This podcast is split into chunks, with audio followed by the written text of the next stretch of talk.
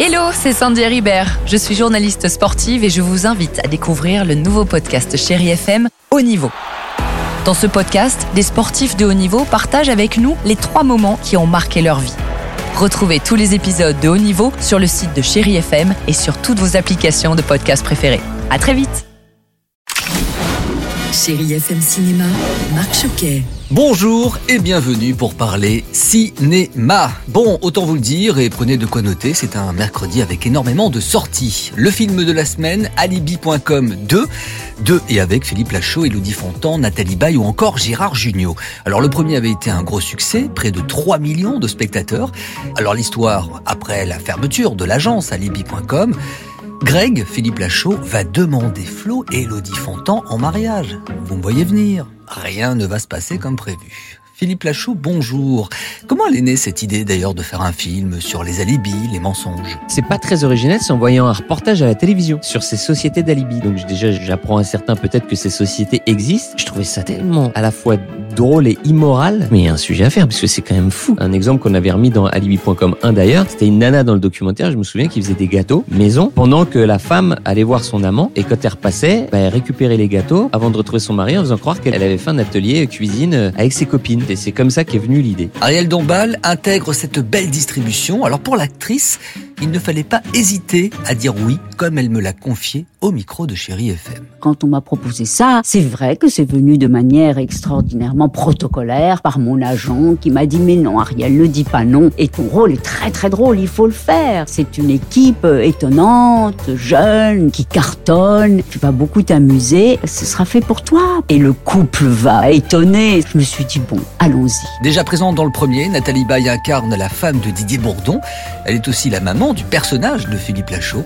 Une complicité avec ce dernier comme au début de cette aventure. Travailler avec quelqu'un à qui on a confiance, c'est un bonheur, quoi. Philippe, maintenant, s'il me dit euh, fais attention, ça serait bien que tu fasses ça, etc. J'ai complètement confiance en lui. Il y a un rapport euh, très agréable entre nous. On a appris à se connaître. J'ai presque envie de vous dire, euh, je pense que de faire rire, c'est très très difficile. Et c'est pour ça qu'il faut un très bon scénario, euh, avant tout. Un très très bon scénario. À l'affiche également, et pour toute la famille, Zodi et TU, frères du désert, avec Alexandra Lamy.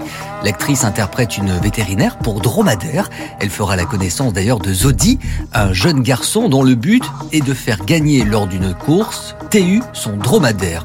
Alors aventure, dépaysement garanti, Alexandra Lamy garde un souvenir merveilleux du tournage et de cet animal un peu ordinaire. C'est pas facile. En plus, un animal comme un dromadaire, bon, c'était déjà spectaculaire et grandiose. Et donc, j'ai rencontré une jeune femme qui s'appelle Coralie, à Montpellier, qui est une passionnée de dromadaire. Donc, je suis allée la voir, on s'est rencontrés avec, sa maman, et elle m'a vraiment communiqué son amour, sa passion pour les dromadaires. Et j'ai trouvé ça trop mignon, donc elle m'a montré les gestes, etc. Je suis arrivée sur le tournage, donc avec tous ces dromadaires, j'ai vu rencontrer des vétérinaires, puis c'est ça qui est génial dans notre métier, c'est qu'à un moment donné, euh, faut y aller, quoi. Yassif Drief, le jeune héros du film, raconte comment il est arrivé dans cette aventure.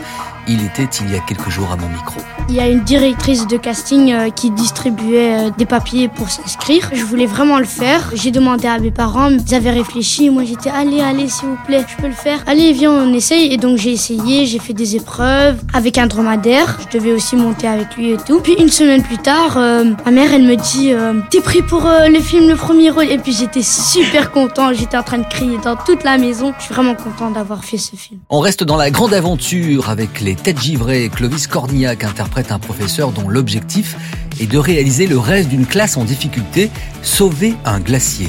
Clovis Cornillac, bonjour. Parlez-nous un petit peu de ce personnage. Le personnage, alors c'est de la fiction pure, euh, mais ce gars-là n'est pas prof en fait au départ. Et effectivement, il était entraîneur de ski. Et, et ce gars-là, il va pas bien. Mais il s'avère que, pareil, on, on pourrait se dire que quand il s'engage, il s'engage quand il fait quelque chose. De comment il imagine euh, l'éducation, qui est pas classique. Et ce qui est assez chouette, c'est que c'est que ça marche. Notre héros dans ce film a une pratique qui est comme ça, c'est-à-dire qu'il est confronté à quelque chose et ça se met en place. C'est plutôt vertueux. Ouais. Et puis comment ne pas terminer mon podcast avec pour son 25e anniversaire le retour en salle du film Titanic de James Cameron avec Leonardo DiCaprio et Kate Winslet.